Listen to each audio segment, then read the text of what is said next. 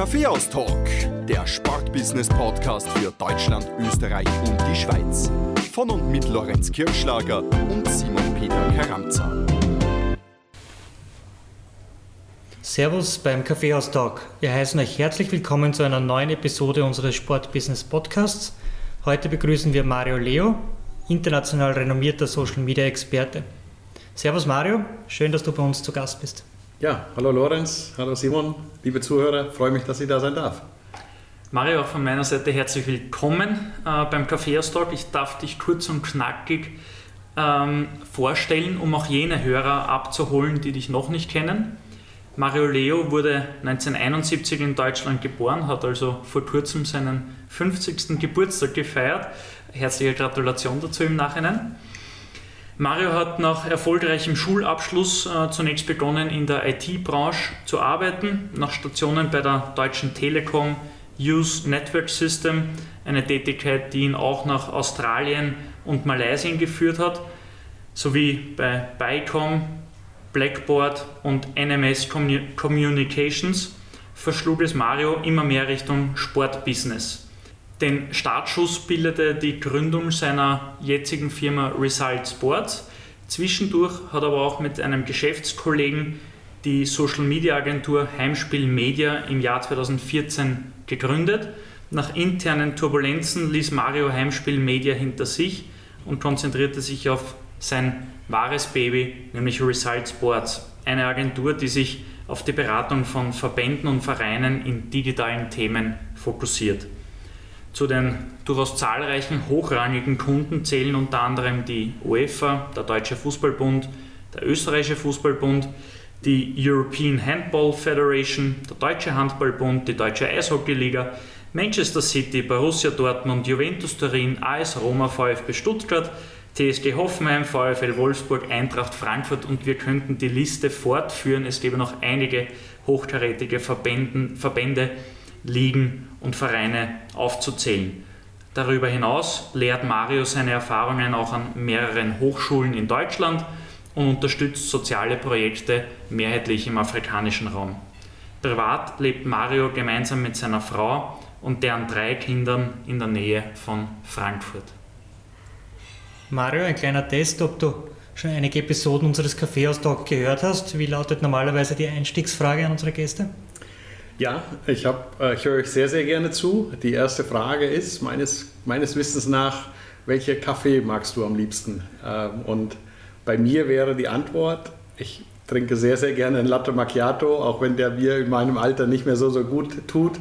Ähm, aber der ist einfach zum Genießen äh, und das Stück Exklusivität, das mag ich sehr gerne. Den Milchkaffee servieren wir dir gerne. Danke sehr. Mario, du warst als Jugendlicher bei den Kickers Offenbach am Weg zu einer Karriere als Profifußballer. Es hat dann nicht ganz gereicht, aber deine Sport-Business-Karriere hat deutlich später begonnen. Warum? Ja, du hast recht. Ich habe versucht, bei Kickers Offenbach zu einem Profifußballer zu werden. Ähm, habe von der Jugend heran ab 14 bis, bis zum 17. Lebensjahr bei Kickers gespielt, habe mir dann in meinem zweiten Profieinsatz ähm, das Kreuzband gerissen es sollte versucht werden, konservativ zu behandeln. Aus meiner Sicht ist die Stabilität im Knie nicht so zurückgekommen, wie sie sein sollte. Ich habe halt jetzt dicke Oberschenkeln ähm, und, und, und dann musste das Knie trotzdem operiert werden. Ich habe mich dann für ein Stipendium bei der Deutschen Telekom entschieden, habe Nachrichtentechnik studiert, bin fünf Jahre nach England ausgewandert als, als, als technologischer oder als, als Nachrichtentechniker habe dann in den USA eine Umschulung gemacht in der gleichen Firma zu, zu Marketing und Vertrieb, wurde nach Australien versetzt, habe in Australien entsprechend zwei Jahre agiert, um dort meine heutige Frau kennenzulernen, mit der ich dann vier Jahre in Malaysia gelebt habe.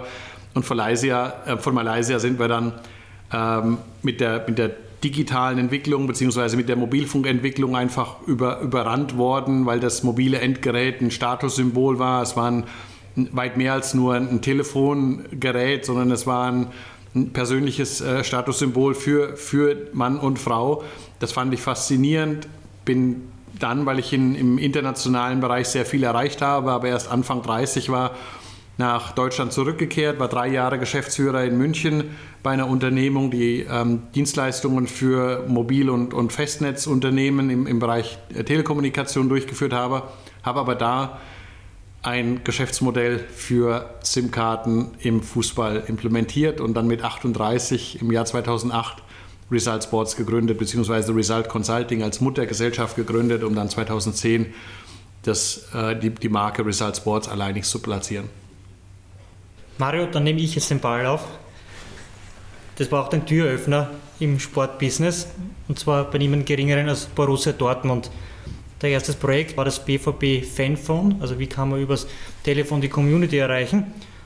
Eigentlich aber trotzdem unüblich, dass so ein großer Verein auf einen Newcomer im Sportbusiness setzt. Wie ist es dazu gekommen, dass es äh, Borussia Dortmund war, der, der Verein, der dir eigentlich die Tür geöffnet hat in dieses Business? Ja, das ist eine glückliche Fügung, die ich, die ich heute noch extrem schätze und, und, und wertschätze und auch, auch häufig zurückblicke. Ich glaube, zum einen bin ich ein sehr enthusiastischer Mensch, kann begeistern, auf der anderen Seite auch, auch authentisch sein und, und eben schwierige technische Begrifflichkeiten ohne große Anglizismen zu erklären, damit es eben für jedermann verständlich wurde. Borussia Dortmund hat mir das Mandat gegeben, das Produkt mit einem Telekommunikationsprovider zu verhandeln, weil sowohl sie als auch ihr Vermarkter eben nicht in der Lage waren, das Produkt auch nur ein Stück weit zu erklären. Erklär uns kurz das Produkt. Ja, mache ich sofort. beim BVB-Phone? Das BVB-Fanphone war eine Prepaid-SIM-Karte, wie wir sie eigentlich ganz, ganz normal im, im Anfang der 2010er, 2011er Jahre erkannt haben, beziehungsweise gekauft haben. Ähm, es hatte das, die, die, Idee, dass man innerhalb der Community, also wenn du, Lorenz, eine SIM-Karte auch vom BVB-Fanphone hattest und ich auch, wir innerhalb dieses Netzwerks kostenfrei telefonieren. Also ein großer Mehrwert für die Zielgruppe, sehr fanzentrisch gedacht. Und dass, dass man quasi an den Spieltagen SMS-Dienstleistungen einkaufen konnte, die zum Beispiel dir bei, nach 30, also das Qualitätsmerkmal war, dass 30 Sekunden nach dem Tor spätestens du eine SMS bekommst, dass, du ein, dass ein Tor gefallen ist. Ähm, und wir haben halt eben gesehen, dass, dass ähm, im Laufe der, des Businesses, das bei Auswärtsspielen extrem hohe Zubuchungen war, weil im Jahr 2010, 2011 Deutschland im Bereich Social Media noch nicht einheitlich war. Wir hatten StudiVZ im, im östlicheren Bereich. Wir hatten MySpace in Hamburg, wir hatten Lokalisten im Südwesten, wir hatten Wer kennt wen im Südosten. Deutschland war Social Media technisch noch ein sehr, sehr großer Flickenteppich. Und 2011, 12, 13 wurden dann Facebook, Twitter, YouTube dominanter und, und, und, und überschwelliger und, größer. Ähm, und ich, wir hatten aber auch das Glück, dass A mit Norbert Dickel der hat dann die, deine, deine, deine Mobilbox besprochen und gesagt, ja, hier ist der Lorenz Kirschlager. Das ist der Stadionsprecher. Der Stadionsprecher, das, das, das Unikat, beziehungsweise der sich im DFB-Pokalspiel geopfert hat, mit schwerer Verletzung gespielt hat, ein Tor noch geschossen hat und eine lebende Legende äh, für, für Borussia Dortmund eben bis heute ist oder geworden ist und bis heute im, im Einsatz ist. Ähm, und Borussia Dortmund mir eben das Mandat gegeben hat, den, den, den Mobilfunkprovider auszusuchen, mit dem das umgesetzt werden könnte. Da habe ich mich bewusst für E Plus entschieden, weil man damals E Plus nicht kaufen konnte. Die hatten ein Produkt, das nannte sich Base. Es gab Al Yildiz für die türkische Community, es gab Kalja für verschiedene andere Möglichkeiten, aber man konnte E Plus nicht kaufen. Und ich wollte das BVB Fanphone als ein Produkt in einem, in einem Schrank sehen, wo sich der Kunde für entscheidet wegen Emotionalität und Leidenschaft und weil es ein Alleinstellungsmerkmal ist, weil der Sport einfach diese Kraft eben erzeugt. Das war für mich der Ansatz und E Plus hat gesagt, ja, finden wir spannend, gut, aber wir können kein Content erstellen und dann habe ich eben vorgeschlagen, wir könnten doch, wenn wir eine Anbindung zum SMS-Center haben, in München sitzend die SMS selbst schreiben oder dem BVB das Content übergeben, dass er die SMS schreibt. Ja, und der BVB hat gesagt, in den ersten Jahren macht ihr das bitte. Und ähm, so ist dann eben Result gewachsen. Gewachsen ist ein gutes Stichwort. Äh, nach vier Jahren, 2012, hat es den ersten Mitarbeiter bei Result Sports gegeben. Mit ihm gemeinsam hast du dann den Fokus mehr in Richtung Personal Branding von Einzelathleten gelegt. Darunter extrem große Spielernamen damals wie Mesut Özil, Ilkay Gündogan oder Emre Can. Wie sieht erfolgreiches Personal Branding eines äh, Profifußballers oder Profisportlers deiner Meinung nach aus?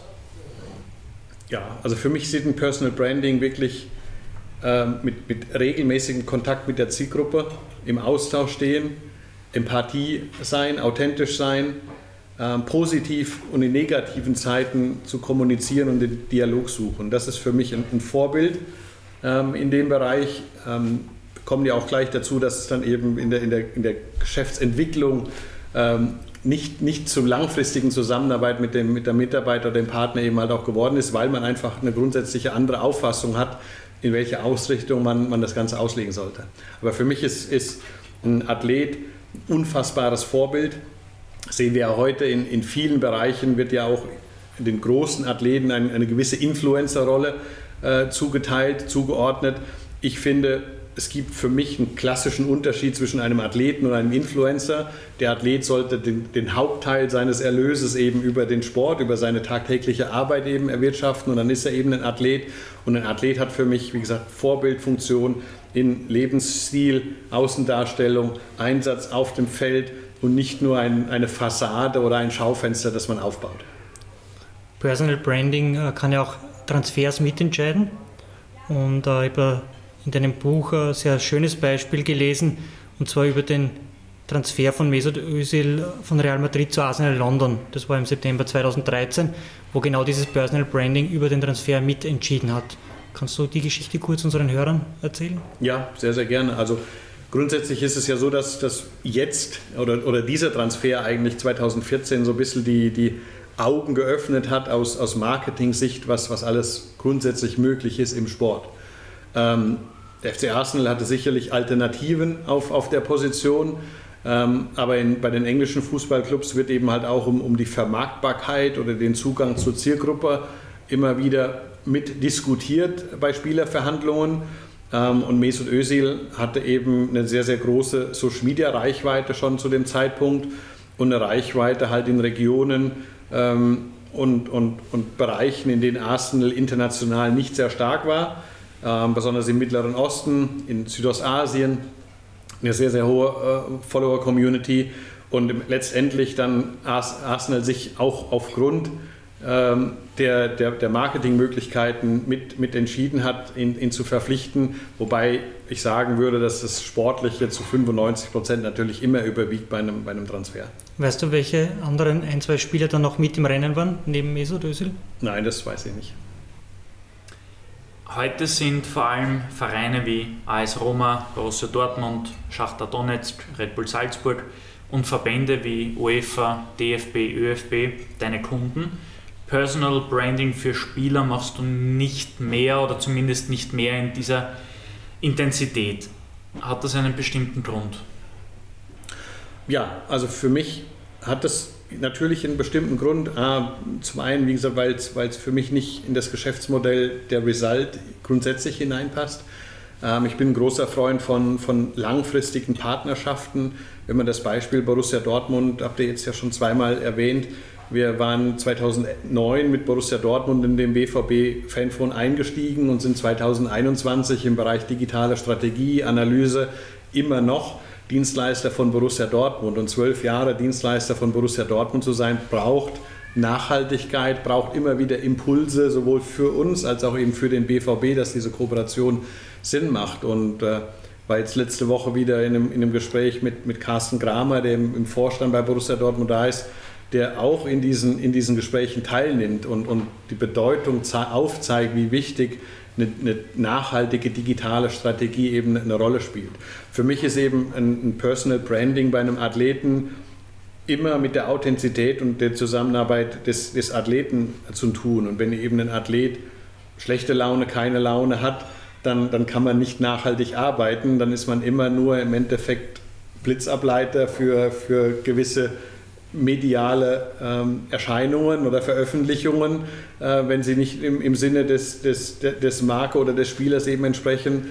Ähm, und dadurch wollte ich kein, kein Grisou-Feuerwehrmann sein, sondern ich wollte digital ähm, die Entwicklung im, im Sport äh, begleiten und unterstützen und mitentwickeln. Und deswegen war es einfach für mich von großer Bedeutung, da äh, nachhaltig langfristig zu arbeiten und nicht kurzfristig Personen, Sportlern, Spielern ähm, eben zu, zu unterstützen oder, oder da einfach eine Dienstleistung zu erbringen. Das, das war intern auch, waren unterschiedliche Ansichten einfach präsent. Genau, ja. Okay, du hast jetzt gerade gesagt, weg vom Personal Branding hin zur Optimierung eigentlich von Social Media Content. Das ist so deine Spezialisierung, dein Baby. Und dafür hast du einen eigenen Crawler entwickelt. Klingt jetzt sehr basic. Um was, um was geht es eigentlich genau? Ja, du, der, der, der Crawler, es ist wie so ein Staubsauger, der, der Daten einsammelt, ähm, mit der Datenschutzkonformität übereinstimmt. Ähm, das heißt also individuelle Nutzerdaten nie herausspuckt sondern immer an, äh, anonymisiert äh, und unpersönlich eben gestaltet. Der Crawler ist entstanden 2010 schon ähm, und ich, auch, auch um das Geschäftsmodell BVB Fanphone nochmal kurz aufzugreifen, ich habe in das Produkt so geglaubt, dass ich Borussia Dortmund und E Plus diese Infrastruktur kostenfrei oder dieses, diesen Wissen kostenfrei zur Verfügung gestellt habe und mich am Umsatz der gesprochenen Minuten und der übertragenen SMS mich beteiligen habe lassen. Mit dem Umsatz, den ich erwirtschaftet habe, habe ich aber sofort quasi in einen Crawler eben entwickelt, den wir, den wir von einem ähm, ehemaligen 1860-Sponsor Comark haben entwickeln lassen, der zunächst mal 2010, 11, 12, 13, 14 hauptsächlich auf dieses immense tägliche, monatliche Wachstum ähm, auf den Social-Media-Kanälen ähm, ausschlug. Ja? Wo, wo wird gewachsen, in welchen Ländern wird gewachsen, wie groß sind die Reichweiten, wie groß sind die Interaktionen einzelner Beiträge. Und das haben wir halt über die letzten sechs Jahre, also 2015 bis 2021, eigentlich perfektioniert, sodass wir auch ein Stück weit behaupten, ich habe es ja vorher schon in den Verträgen auch gesagt, dass wir mutig sind, das in Verträge reinzuschreiben, dass wir Reichweiten vergrößern können, dass wir, dass wir glauben, dass wir diese, diese schwierigen Algorithmen ein Stück weit entkodiert haben. Du hast, und dieses äh, Bild gefällt mir sehr gut, den Crawler mit einem Staubsauger verglichen. Wenn der Crawler eine Staubsaugermarke wäre, welche wäre es? Wow. Ich will gratulieren, Herr äh, Kollege. Das ist eine sehr gute Frage. Ähm, erwischst du mich leicht auf dem falschen Fuß? Ähm, Na, die Bilder, die man im Kopf erzeugt, muss man zu Ende Ja, gehen. natürlich, absolut. äh, ich suche nach dem Begriff der amerikanischen Marke, aber sie fällt mir gerade nicht ein. Dyson. Dyson, ja, das wäre wahrscheinlich so eine. Der kann schon sehr viel, äh, weil wir monitoren heute oder beobachten wirklich heute 28 soziale Netzwerke. Das heißt, der ist, der ist in Regionen bekannt oder, oder, oder, oder mit Schnittstellen verbunden ähm, in Korea, in, in Russland, in Japan mit, mit Plattformen, ähm, die man häufig in Zentraleuropa kaum oder nur ganz, ganz wenig gehört hat. Bei Vereinen ist für Social Media Berater traditionell wenig Geld vorhanden verglichen mit anderen Investitionsgebieten. Äh, zumindest haben wir diese Erfahrung in Österreich bisher gemacht. Ähm, wie überzeugst du aber Vereine und Verbände von deiner Dienstleistung oder den Dienstleistungen, die du mit deinem Team gemeinsam anbietest? Ja, also heute, wir haben keine aktive Vertriebsmaschinerie bei, bei Result Sports. Ja, wir sind wirklich in der glücklichen Situation seit 2019 sehr viel durch Mundpropaganda, durch die bestehenden Kooperationen ähm, Erweiterungen oder Zuspruch zu finden. Durch, durch unsere Veröffentlichungen wie diesen globalen Benchmark-Report, den wir ja zweimal im Jahr veröffentlichen und vielen anderen Kontinentalauswertungen ähm, und, und, und, Übersichten kriegen wir eigentlich ähm, sehr hohen Zuspruch. Du hast recht, ja, wir, wir docken ja eigentlich in den Bereich an, Medien und Kommunikation, dass die einzige Kostenstelle in einem Verein oder in einem Verband ist. Ja, Marketing verdient Geld durch Partnerschaften und Sponsoren. Ticketing außerhalb der Pandemie verdient Geld durch den Vertrieb von Tickets und Eintrittskarten. Merchandising verdient häufig Geld durch den Verkauf von Merchandising. Die Mannschaft hat natürlich ein sehr hohes Gehaltsvolumen, aber dem wird entsprechend die TV-Gelder zugeordnet und die TV-Gelder sind häufig in vielen Märkten Europas höher als die Gehaltsstruktur des, des jeweiligen Vereins, sodass wirklich die Abteilung Medienkommunikation ähm, das einzige ja, die einzige Abteilung ist, die Geld kostet. Und genau dort dockt eigentlich Result Sports an. Also wir wissen seit 2011, dass wir in einem Bereich agieren, in dem, wir, in dem, wir, in dem nie Budget vorhanden ist, in dem immer überarbeitete Personen ähm, agieren, in dem immer ähm, zu wenig Zeit für, für Kreativität herrscht und so weiter. Und genau, genau das, diese, diesen Ansatz lösen wir, ja, indem wir, wenn ein Verein Kopfweh hat, also sprich strategische äh, Gedanken sich macht, dann versuchen wir die Aspirin zu sein. Wenn ein Verein Bauchweh hat, dass er eben nicht weiß, welche Kennzahlen wo und wie er vermarkten kann, lösen wir eben durch, durch, durch eine, eine, eine Magentherapie, dass, dass es eben bekommt. Also wir versuchen quasi die, die, ähm, die, die Schwierigkeiten herauszufinden und der Anspruch ist es eben, besonders jetzt die letzten zwei Jahre, seit 2019, wo die digitale Vermarktung, die Monetarisierung von Social-Media-Inhalten natürlich kommt, entsprechend intern zu lösen in der neuen Organisationsstruktur und auch die Wertigkeit von Social Media, von wiederkehrenden Formaten wie Mannschaftsaufstellung, Ergebnisgrafiken, Ergebnis- oder Spielstatistiken, ähm, Pressekonferenzen etc. immer wieder, immer wieder zu analysieren, nach Reichweiten zu bewerten und diese Reichweiten dann mit einem Preis zu werten, weil eine, eine Abteilung Medienkommunikation hat sehr viele Filetstücke in ihrem Reservoir, was, was werthaltig ist. Und die Pandemie hat quasi diesen Wandel hervorgebracht, dass plötzlich eben Ticketing, Merchandising und Marketing und Vertrieb durch Kompensationsforderungen zur Geschäftsführung ankommen und sagen, wir haben keine, wir haben keine Möglichkeit, ähm, das zu kompensieren, weil wir haben keine Zuschauer im Stadion, wir haben keine Möglichkeiten. Und dann hieb, hob quasi der Medien, äh, Abteilungsleiter Medien und Kommunikation die Hand und sagt, hier, ich habe Social-Media-Kanäle, dort können wir es ausfüllen. Und dementsprechend haben wir gerade halt jetzt die letzten zwei Jahre sehr, sehr viel Wert auf, auf diese wiederkehrenden Formate, auf eine, eine gewisse Form der Standardisierung eben gedacht, weil der klassische Tausender Kontaktpreis in der Bewertung eben in Social Media nicht funktioniert. Und das habe ich schon seit 2015 festgestellt, weil, da, weil Dortmund auch dort ein Vorreiter war und schon seit 2014, 15 Opel und andere Partner immer wieder platziert hat und immer wieder wir diese Modellierungen der Wertigkeit eben pragmatisch im Markt und nicht quasi hypothetisch extern uns ausgedacht oder mit Würfeln quasi auf dem Tisch mit einem Yazzi-Würfel gewürfelt haben, sondern wirklich an Kennzahlen eben ähm, her herabgeleitet und dadurch eben diesen Mehrwert geschafft. Mario Leo steckte bis zum Buch eigentlich immer hinter der Fassade Result Sports. Ja, Mario Leo war eigentlich nie ein, großer Begriff und das musste ich auch für mich lernen, weil der Werkstattverlag, in dem das Buch erschienen ist, ähm, der klopfte bei vier, fünf, sechs Bundesligisten an und sagte, ich, wir wollen digitaler werden, wir wollen über eure digitalen Entwicklungen berichten und möchten gerne ein Buch darüber schreiben. Und dann, dann hieß von all diesen fünf Clubs die Antwort, wenn ihr ein Buch schreiben wollt, dann geht zu Mario Leo. Und dann fand der Werkstattverlag den Weg zu mir und hat gesagt, wir möchten ein Buch über dich oder über deine Arbeit schreiben, was für mich perplex klang, weil ich sage, A, mag ich gerne der Marionettenspieler oder der Strippenzieher hinter den Kulissen sein und gar nicht so groß bekannt werden. Ähm, und, und, und B, habe ich gesagt, es gibt so viele gute Autoren, die jahrelang nach einem Verlag schauen, dass ihr Buch, was, was sehr lesbar und sehr gut ist, produziert wird und die nie einen, äh, einen, einen Verlag finden, der das Buch produziert. Warum ist meine Geschichte so speziell? Wobei zum, zum Buch kommen wir. Ja, noch. ich weiß. Aber jetzt haben wir wieder beim Thema Personal Branding gelandet. Äh, also Mario Lea betreibt selbst schon Personal Branding, für Spieler nicht mehr. Aber zu einem konkreten Beispiel. Juventus Turin der Simon hat es vorher gesagt in der Einleitung, wie er dich vorgestellt hat, ebenfalls ein Kunde von dir. Und du hast einen Anruf bekommen, und zwar im Vorfeld vom Cristiano Ronaldo Transfer. Und Juve hat gesagt, Mario Leo, wir würden dich bitten, den Transfer für uns zu bewerten, und zwar auf Basis der Social Media Kennzahlen. Was bringt uns der Transfer überhaupt? Welche Reichweite können wir dazu gewinnen mit einem Transfer von Cristiano Ronaldo? Jetzt meine Frage, ist es überhaupt so exakt bewertbar, was so ein Transfer bringt auf Social Media Basis? Ja, das, das kann man schon, schon recht genau. Aber wie, es gibt so viel Wenn und Aber bei so einer Gleichung, bei so einem Transfer. Wie bringst du das runter? Das ist relativ leicht, leicht zu erklären. Ein Spieler verändert eigentlich seine, seine Content-Strategie nicht. Er berichtet einmal, so jetzt bin ich bei einem neuen Verein und das war's.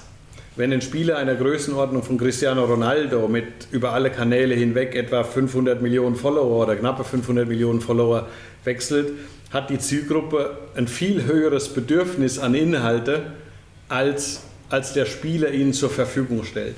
Das heißt, die Fans interessieren sich plötzlich für die Vereinskanäle des, des neuen Vereins, weil er, der neue Verein darüber berichtet, äh, a, wir haben den Spieler verpflichtet, B, der kommt zum Medizincheck. C, der trifft zum ersten Mal seine Kollegen. D, der geht zum ersten Mal auf unseren Stadionrasen. Und B oder E, der, der trifft zum ersten Mal die Fans und so weiter und so weiter. Das heißt, der Verein übernimmt das Bedürfnis des Fans, informiert zu sein über den Wechsel, über den Transfer.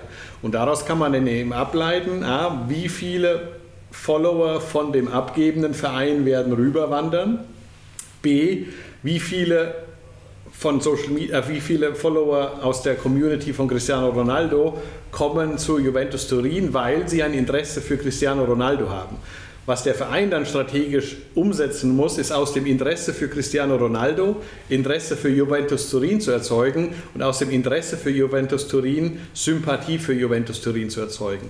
Das sind eigentlich die logischen Schritte. Also aus diesem klassischen Bedürfnis für Inhalte, Updates zum Spieler, die der Spieler den, den Fans und Followern nicht, nicht bietet, dass der Verein quasi in diese Rolle schlüpft. Und dann kann man es relativ genau vorhersagen, weil man Vergleichbarkeiten hat, weil als Javier Fernandes zum Beispiel zu Bayer 04 Leverkusen ging, zwei Jahre vorher, hat Bayer Leverkusen über Nacht einen Twitter-Kanal in Spanisch eröffnet, der dann innerhalb von 48 Stunden etwa 50.000 Follower hatte, der einen Sprung brachte ähm, in, in anderen Plattformen wie Facebook und Instagram. Das heißt, wir konnten aus, aus durch, durch den Staubsauger, den wir haben, natürlich Transfers, die vorher abliefen, stattfinden. Und Cristiano Ronaldo war ja nicht der Erste, sondern der Schlüssel für diesen Tsunami an Veränderung war ja Neymar, Neymar Junior, der an sich als Sportler den Anspruch hat, Fußballer des Jahres, Weltfußballer des Jahres zu werden, aber bei seinem Verein, beim FC Barcelona, damals hat noch äh, Iniesta und Xavi gespielt, selbst in der Hackordnung der internen Mannschaft nur an, an Rolle 5 stand, ja, weil natürlich Leo Messi und andere drüber standen. Und er hat diesen Tsunami des Transfers eröffnet, weil die Spieler und Cristiano Ronaldo besonders, die möchten Legenden werden, indem sie möglichst viele Titel gewinnen. Und Cristiano Ronaldo hat die Champions League und die lokale Meisterschaft und Pokal mit Manchester United gewonnen. Er hat sie mit Real Madrid häufig wiederholt und er wollte eben mit einem dritten Verein die Champions League gewinnen, nationaler Meister und Pokalsieger werden, weil das hat noch kein Sportler vor ihm geschafft. Und das ist quasi der Ansporn gewesen. Und dann kann man natürlich mit all diesen Know-how und Kenntnissen, ah, diesen, diesen Transfer an Followerzahlen bewerten, wie viele Follower eben äh, äh, zum Verein kommen und entsprechend dann mit den Vermarktungsformeln und, und Mechanismen entsprechend halt auch Erlösquellen generieren. Dann nehmen wir das, was du jetzt gerade alles erzählt hast und machen eine Challenge draus. Wir zeichnen diese Episode am Abend des 10. Mai 2021 auf. Du hast uns im Vorfeld erzählt, dass ihr für Manchester City, dass ihr euch es traut, oder zutraut, ganz genau auswerten zu können, wie viele Social Media Follower wird Manchester City bei einem Champions League Triumph generieren, hinzugewinnen und wie viele bei einer Niederlage im Champions League Finale. jetzt nehmt bitte die beiden Zahlen, äh, die in, im gewissen Zeitraum dann hinzukommen werden äh, und machen wir die Challenge, ob du das wirklich so perfekt vorhersagen kannst, weil nach dem Finale werden wir es dann überprüfen. Das klingt gut denk, traue mir das schon absolut zu, das, das zu sagen. Und ich glaube, dass, dass, dass eben man dann schauen muss, wie viele Zuwächse hat man pro Tag und welche Besonderheiten hat man. Das Champions League-Finale ist ja ein Spiel von globaler Strahlkraft. Das heißt, es hat globale Exklusivität. Es ist kaum ein anderes Spiel an diesem Tag, was, was diese, diese Relevanz hat. Deswegen glaube ich, dass, dass Manchester City bei einer Niederlage etwa eine Viertelmillion neue Follower innerhalb des 48-Stunden-Fensters, also am Spieltag und am Spieltag danach generieren wird. Und sollte ähm, Manchester City wirklich den, den Champions League-Titel gewinnen, obwohl jetzt die zwei Generalproben gegen Chelsea nicht so sonderlich gut liefen. Ah, der Spieltag jetzt am Wochenende ging verloren, als auch das äh, Semifinale beim FA Cup ging gegen Manchester City, äh, gegen Chelsea verloren. Aber ich glaube, dass, dass die, die Reichweite bzw. die Community über alle Plattformen hinweg bei etwa 2 bis 2,5 Millionen Follower wachsen wird in dem Zeitraum der 48 Stunden. Vielen Dank, sehr interessant. Äh, wir werden die Zahlen überprüfen und freuen uns schon drauf. Bei, kommen wir nochmal zurück äh, kurz zu Cristiano Ronaldo. Da sprechen wir von einer Weltmarke mit enormer Social Media Strahlkraft die, die, die bei Transferentscheidungen offensichtlich auch eine gewichtige Rolle spielen. Aber was bedeutet das jetzt für kleinere Märkte wie Österreich und die Schweiz? Ähm, können die doch deutlich geringeren Social-Media-Reichweiten von Spielern für mittelgroße Clubs überhaupt entscheidend sein? Ich glaube, das Bewusstsein dafür entwickelt sich, sich dafür. Ähm, ich glaube, dass, dass, dass jetzt die Generation der Spieler, die, die jetzt heranwächst, in den Nachwuchsleistungszentren agiert, eine viel, viel höhere Relevanz an, an, an Social Media Kanälen, an ihren Profilen quasi ähm, inhaben und vor allem halt auch in ihrem, in ihrem digitalen, an ihrem Aufwachsen viel digitaler agieren. Äh, und dadurch sehr, sehr frühzeitig eben mit 16, 17, 18 ein Profil angelegt wird, das zum Teil deutlich höhere Reichweiten generiert als, als, als viele gestandene Spieler jetzt. Es kommt natürlich halt auch immer ein Stück weit auf, auf, auf den Markt an ja, und, und die Rolle von Social Media in, in den jeweiligen Märkten. Ähm, und da ist nicht jede Plattform gleich zu handeln, ja, weil Österreich, ähnlich wie Deutschland, ist die Relevanz zum Beispiel von Twitter nicht sonderlich hoch. Ja. Die wächst oder die fluktuiert, je, nach, je nachdem, aber eigentlich ist sie, ist sie keine relevante Größe, um, um in einem größeren Social Media Transfer eine, eine Rolle zu spielen. Aber wir sehen auch, dass in, in vielen Bereichen natürlich ähm, sich große Veränderungen im, im Sponsoring ähm, stattfinden. In, wo der Spieler eine immer größere Rolle einnimmt bei, bei Aktivierung, ja, weil der Verband oder ein Verein eigentlich immer so eine Art Neutrum ist und, und nicht quasi diese, diese beeinflussenden Faktoren mitbringt, wie ein Einzelsportler oder wie ein, wie, ein, wie ein Fußballspieler das hat. Das heißt, es nimmt in der Gewichtung definitiv zu. Und ich glaube halt auch, dass in, in kleineren oder mittleren Märkten das ähm, relevant werden kann. Besonders natürlich, wenn jetzt auch, auch internationale Transfers aus, aus Märkten, die große Social Media Relevanz eben haben. Also ich stelle mir vor, dass ähm, ja, ein, Wiener Verein einen 16-jährigen hochtalentierten indischen Spieler eben bringt. Ja, und dann hat man relativ schnell eine, Reichweite, eine große Reichweite. Wir haben das ja im letzten Jahr verfolgt, als der SC Herrenwehen einen vietnamesischen Nationalspieler verfolgt hat und das ganze Land gefühlt stolz und, und äh, und, und, und unglaublich ehrfurchtig nach, in die Niederlande geschaut hat und innerhalb von 48 Stunden 250.000 Follower auf Facebook äh, dem SC Herrenwehen ähm, gebracht hat. Ähm, dann braucht es natürlich aber auch die sportliche Qualität, dass der Spieler eingesetzt wird, um dadurch nachhaltigen Erfolg zu führen.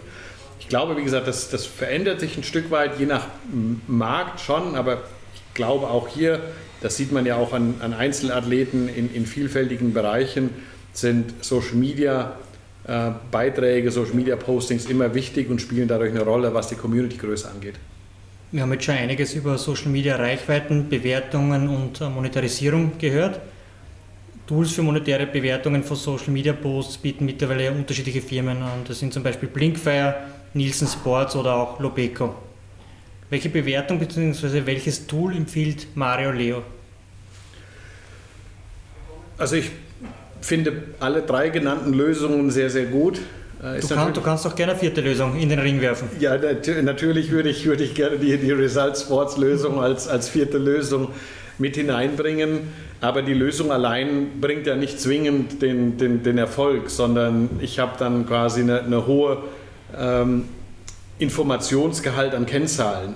Ähm, und was ich mit diesen Kennzahlen mache, ist ja das Entscheidende. Das heißt, es, es braucht eben nicht nur die Dienstleistung der Kennzahlenbereitstellung und sagen, so, hier sind die Daten und meine Arbeit ist getan, sondern die müssen ja auch übersetzt werden in, in konkrete Handlungsempfehlungen. Ähm, und alle genannten drei vorherigen Lösungen geben eben nicht genau dem Social Media Administrator die Hinweise oder die Empfehlungen, was er denn genau verändern kann, sondern er bekommt quasi ein statisches oder dynamisches Bild, wie die Kanäle funktionieren und muss sich in seinem eigenen Hamsterrad, entschuldigt den Begriff, aber in seinem eigenen Hamsterrad eben, eben weiterentwickeln. Und dann fehlt es eben häufig, ähm, weil wir den Faktor Zeit, weil wir den Faktor limitierte Ressourcen haben, eben fehlt es genau dieses Sparring. Und, und Result Sports setzt genau diesen Hebel exakt daran, pragmatisch Wissen weiter zu transportieren, Wissen äh, weiterzugeben, weil wir uns wie ein Adler über der, über der Sportindustrie sehen und besonders kreative Menschen ähm, in Volleyball, in Handball, in Basketball, äh, im Eishockey sehen. Was viele vergessen und auch viele sich immer kleinreden, ist, dass, dass man immer von Randsportarten spricht. Aber in Social Media gibt es keine Randsportarten. In Social Media gibt es in Interessensgruppen. Und wichtig ist, die Interessensgruppen zu identifizieren, die Interessensgruppe zu informieren, aus Information Sympathie zu machen, aus Sympathie Fantum zu machen und aus Fantum Konsumenten zu machen, wenn man Konsumenten haben möchte. Aber meistens sind es eben Eventbesucher. Result Sports, der Staubsauger, der Adler, der über allem schwebt. Es hat übrigens einen Investor gegeben im österreichischen Fußball, der hat den Spruch geprägt, wer mit den Adler kreisen will, darf nicht mit den Hühnern pickern. Äh, gefällt mir sehr gut, dass du dieses Bild auch zeichnest. Wenn wir schon von Adlern, Hühnern und äh, Geld sprechen, kommen wir zur Bewertung einzelner Postings. CR7, also Cristiano Ronaldo, erhält angeblich eine Million Euro pro Instagram-Posting. Eine irre Summe für vermeintlich wenig Arbeit. Ist dieser medial kommunizierte Wert tatsächlich jener, der dann auch gezahlt wird, respektive dem auch realistischerweise verlangen kann? Ich persönlich finde nein. Also sowohl die Summe ist, ist nicht korrekt, ähm, als auch, als auch das, das Interesse von Cristiano Ronaldo an einem einzelnen Post. Ja, wir haben ja, ähm, gibt ja Filme dazu, was man für eine, eine Nacht für eine Million Euro alles tun kann. Ähm, aber ich glaube, das, das äh, wird Cristiano Ronaldo nicht tun, weil ähm, es auch wichtig ist für den Partner in der Nachhaltigkeit zu, zu agieren. Und dieser Preis immer über den klassischen TKP berechnet wurde, über TKP-Werte. Und in Social Media habe ich viel bessere Faktoren und viel bessere Möglichkeiten, als über einen Schätzwert zu gehen. Und für mich ist ein TKP immer ein Schätzwert. Ähm, und, und, dementsprechend, ich kann jeden Klick nachweisen über die digitalen Medien. Ich kann die Verweildauer eines Videos äh, bestimmen bzw. vorhersagen und kann über diese Vielzahl von Summen auch wirklich mutig sein, ein Stück weit auch Vorhersagen treffen zu können, die hoffentlich dann auch, auch eintreffen. Welche Summe würdest du Cristiano Ronaldo für ein Posting empfehlen? Ich denke, dass die Summe bei einem Instagram-Posting irgendwo zwischen, zwischen 75.000 und 150.000 Euro liegt. Vorausgesetzt, es gibt im Idealfall auch dann eine kleine Kampagne dahinter. Absolut. Gut, also Abwertung von 90 Prozent. Also diesen Rabatt kriegst du bei einer Mediabuchung 60, äh, 70 Prozent habe ich schon gehört, 90 Prozent, das die ja, jetzt nehmen. Die von dir erwähnte Million stimmt ja nicht. Oder von genau. mir erwähnte Million. Von dir erwähnte Million. Ja, aber die sind ja häufig von, von, von, ähm, von Medienagenturen oder von, von Medienunternehmen und Verlagen quasi äh, kalkuliert aufgrund des Tausender Kontaktpreises, weil mhm. es keinen einheitlichen Standard zur Vermarktungsstrategie eben gibt. Und deswegen versuchen ja gewisse Unternehmungen immer noch den, den Tausender Kontaktpreis in die digitalen Medien als die ultimative Bewertungsgrundlage ähm, einzuführen. Und ich halte das einfach für grundfalsch, weil ich, wie gesagt, genau sagen kann, wie, wie die Reichweiten eines Formats bestimmen kann, die Klickzahlen bestimmen kann, die Interaktionszahlen bestimmen kann. All das kann ich ja auswerten. Und wenn wir jetzt den ähm, Cristiano Ronaldo eben, eben sehen, ähm, ich weiß nicht mehr genau seine Followerzahl bei Instagram, aber ich weiß ziemlich genau, dass wenn er ein Video postet, hat das im Durchschnitt 8,6 Millionen Aufrufe von seinen, ich glaube, 260 Millionen Followern. Das heißt, wenn ich jetzt 260 Millionen als Bewertungsgrundlage nehme oder die realistischen 8,6 Millionen Aufrufe, dann habe ich keinen Rabatt von 90 Prozent, sondern ich habe nur den reellen Wert der wirklichen Aufrufe. Ähm, und, und das ist ja ein Fakt und, und das kann ich ja eben bewerten. Und deswegen, wie gesagt, brauche ich nicht Schätzwerte, weil die Algorithmen der Social-Media-Plattformen immer den Riegel vorschieben, dass ich meine Community nicht zu 100 Prozent erreichen kann. Das ist einfach die, die Regeln. Es könnte ja ein anderes Geschäftsmodell der Social-Media-Plattform sein, die sagen, wenn du mir per Tausender Kontaktpreis für jeden deiner tausendsten Kontakt 10,50 Euro bezahlst, dann öffne ich Pandoras Box und darfst jeden erreichen. Nur bedeutet das dann für Real Madrid mit 110 Millionen Follower, dass sie monatlich etwa 100.000 Euro an Facebook überweisen müssten, damit sie alle Nutzer erreichen können. Für Facebook auch ein spannendes Geschäftsmodell. Man kann aber froh sein, dass ihr, ihr, ihr Werbemodellansatz so gut funktioniert, dass sie bisher nicht über einen Bezahlansatz zum Erreichen der Zielgruppe sich, äh, sich konzeptionell befassen. Das finde ich spannend, weil das wäre der, der Alternativansatz. Mittlerweile gibt es viele Agenturen, die Social Media Betreuung anbieten, weniger für Vereine, so wie du das machst, sondern mehr für Spieler, Sportler generell. Dabei passieren oft auch in der Geschwindigkeit Fehler, dass zum Beispiel Accounts verwechselt und falsche Botschaften dort veröffentlicht werden, wo sie eigentlich nicht hingehören. Ist es aus deiner Sicht fehlende Qualität bei Agenturen oder einfach Teil von Social Media, dass auch Fehler passieren?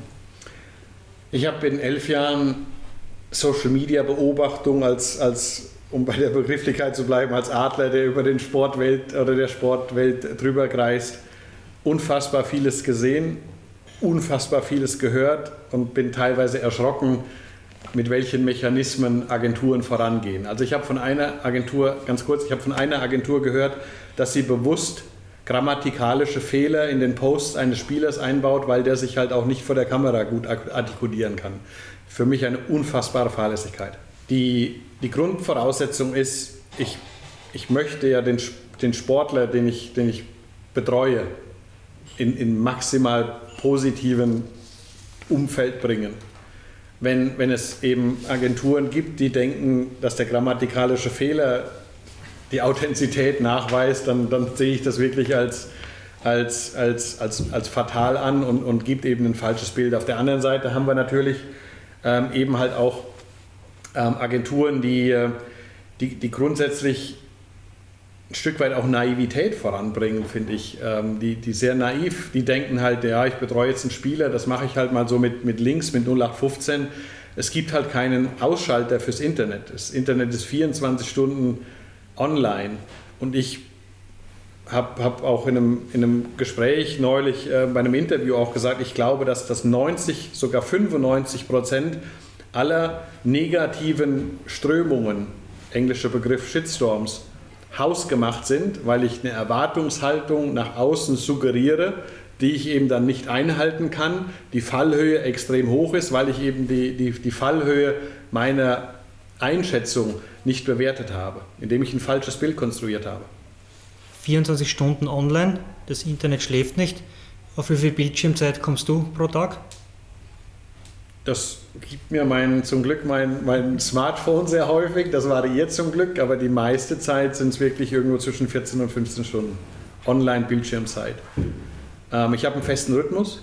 Ich gehe immer um 0 Uhr, 0 Uhr 15 ins Bett, immer und stehe immer um 6.45 Uhr auf, außer Samstag auf Sonntag, da darf ich ein bisschen länger schlafen. Aber der feste Rhythmus, ich bin ja auch nicht mehr der Jüngste, das habt ihr ja zum Glück in der Einführung gesagt und auch kein digitaler Nativer, ähm, sondern ich habe mir, hab mir vieles selbst angeeignet und versuche halt auch, und das, das spürt ihr jetzt ja auch, möglichst auf Anglizismen zu vermeiden, weil A, unsere Sprache einfach viel ermöglicht äh, und vor allem möchte ich halt auch, und das ist ja auch ein, Result Sports oder, oder mein, mein persönliches Interesse, möglichst viel Wissen ähm, über das Internet und über Social Media halt auch verbreiten und Nachvollziehbarkeit schaffen. Und wenn ich halt immer nur mit technologischen Begriffen, die kaum Verständlichkeit eben komme, dann können es Menschen nicht nachvollziehen und das liegt mir eben wirklich am Herzen. In deinem Buch Kaufen Sie Ronaldo sprichst du nicht nur über Cristiano Ronaldo, schreibst du nicht nur über Ronaldo, sondern bringst auch viele weitere spannende Beispiele aus deiner bisherigen Arbeit. Unter anderem ein Beispiel von Celtic Glasgow, der schottische Top-Club, agiert als Verein auch als Inhouse-Agentur für seine Spieler bei der Social-Media-Betreuung und der Content Creation. Also weg von externen Agenturen hin zum Prinzip alles aus einer Hand. Celtic Glasgow hat dafür sogar zwei eigene Mitarbeiter angestellt. Und daher die Frage, wie kann man sich das dort im täglichen Ablauf vorstellen? Ja, also mal, durch, durch die jetzt zehn Jahre, elf Jahre große Nutzung von Social Media hat sich ja ein relativ großer Wildwuchs will ich es mal nennen, eben erstellt. Also auf der einen Seite wird äh, der Social-Media-Kanal eines Spielers von einem Familienmitglied betreut. Der, auf, als zweite Option gibt es eben die, die externe Agentur, die das für den Spieler macht. Äh, in der dritten Konstellation macht es vielleicht sogar der Berater. Alle eben mit einem, mit einem hohen Eigeninteresse, aber alle eben immer extern. Ja, alle immer quasi aus, aus, aus Spielersicht. Und die Idee ist einfach dadurch geboren, a, ähm, weil die Abteilung Medienkommunikation eine Kostenstelle ist Ähm, und natürlich immer mehr in den Sportvereinen nicht öffentliche Trainings stattfinden und kein externer Zugang hat zu Inhalten an Training. Und jedes Mal Agenturen oder Familienmitglieder oder der Spieler selbst an den Verein herantritt und sagt, wir bräuchten Bilder vom Training von heute für unsere Social-Media-Kanäle. Äh, könnt ihr uns die bereitstellen? Und der Verein häufig dann eben für die Dienstleistung, die er bringt, kein Geld verlangt und die Bilder quasi kostenfrei herausgibt. Äh, und dadurch ist quasi in den gemeinsamen Gesprächen die Idee eben entstanden, ähm, die Dienstleistung aus Sicht der Medienkommunikationsstelle eben herauszuführen, weil der Spieler sieht den Medienvertreter oder den, den Social Media Verantwortlichen jeden Tag, jeden, jedem Training. Ja, weil der Social Media Verantwortliche immer am Spielfeldrand ist, Fotos knipst, Bilder macht, nah an den Spielern ist, ja, auch seinen Redaktionsplan eben erfüllt und, und ganz, ganz klar Nähe hat. Und aus dieser Nähe entsteht eben eine Vertrautheit zwischen der Medienabteilung und dem spielenden Personal. Das heißt, die Zugänge zum Spieler sind sehr, sehr einfach.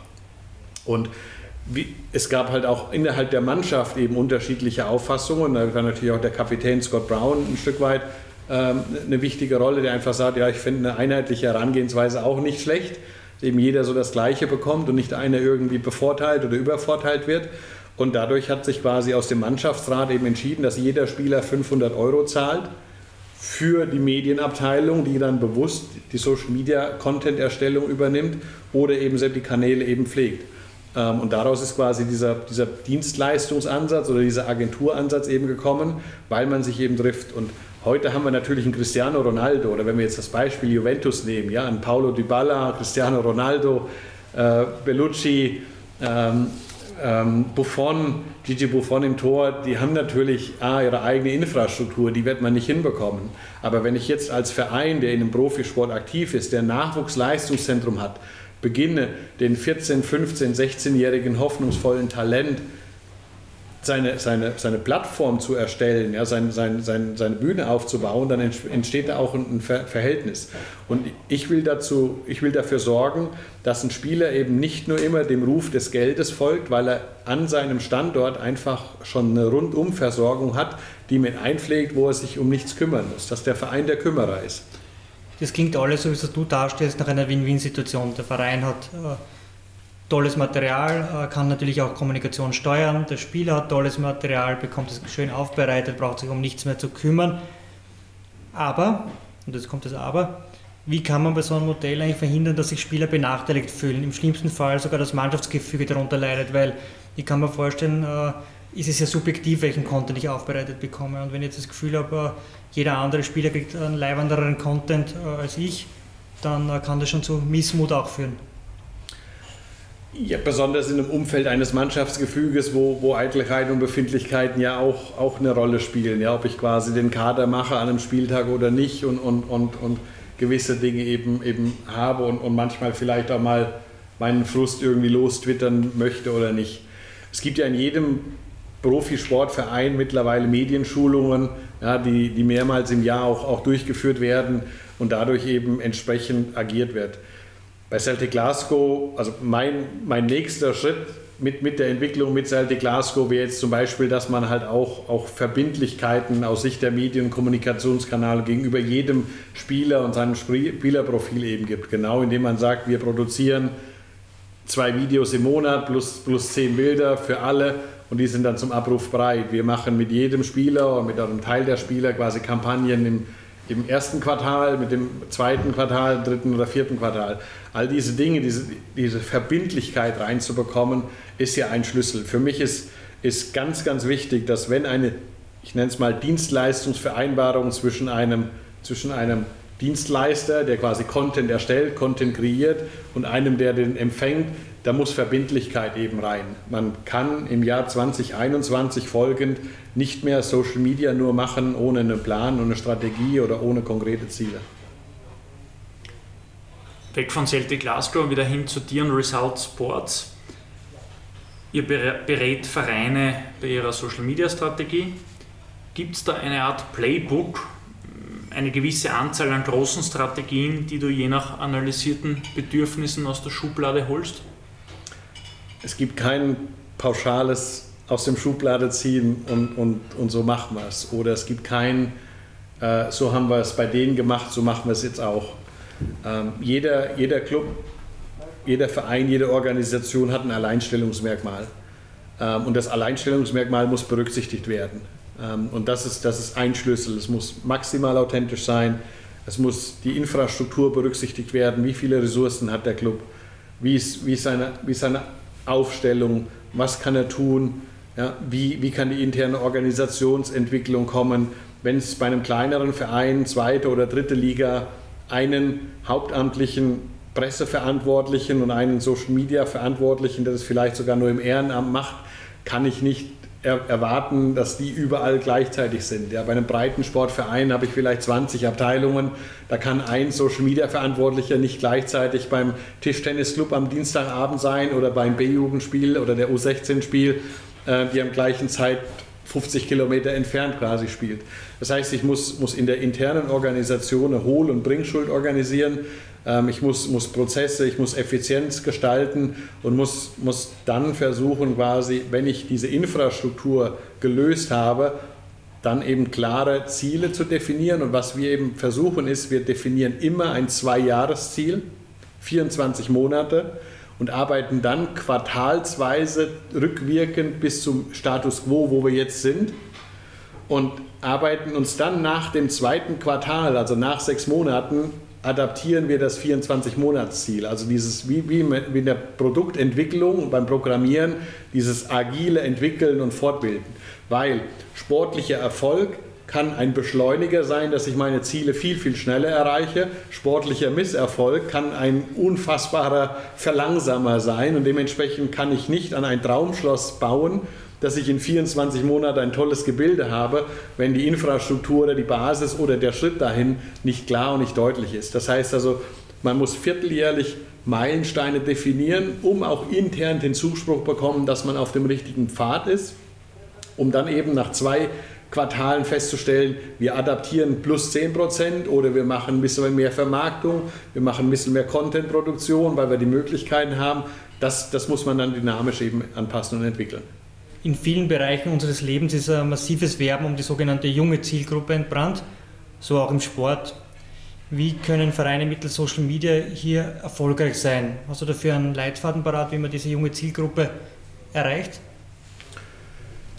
Das ist auch situativ abhängig und natürlich auch vom, vom Sport abhängig. Fakt ist auf jeden Fall, dass, dass die junge Zielgruppe eben nicht, nicht auf den klassischen Facebook-Plattformen oder Twitter-Plattformen unterwegs ist. Ja, weil der, der 25-jährige Facebook-Nutzer 2011 begonnen hat, heute 35 ist und häufig auch Familienvater eben ist.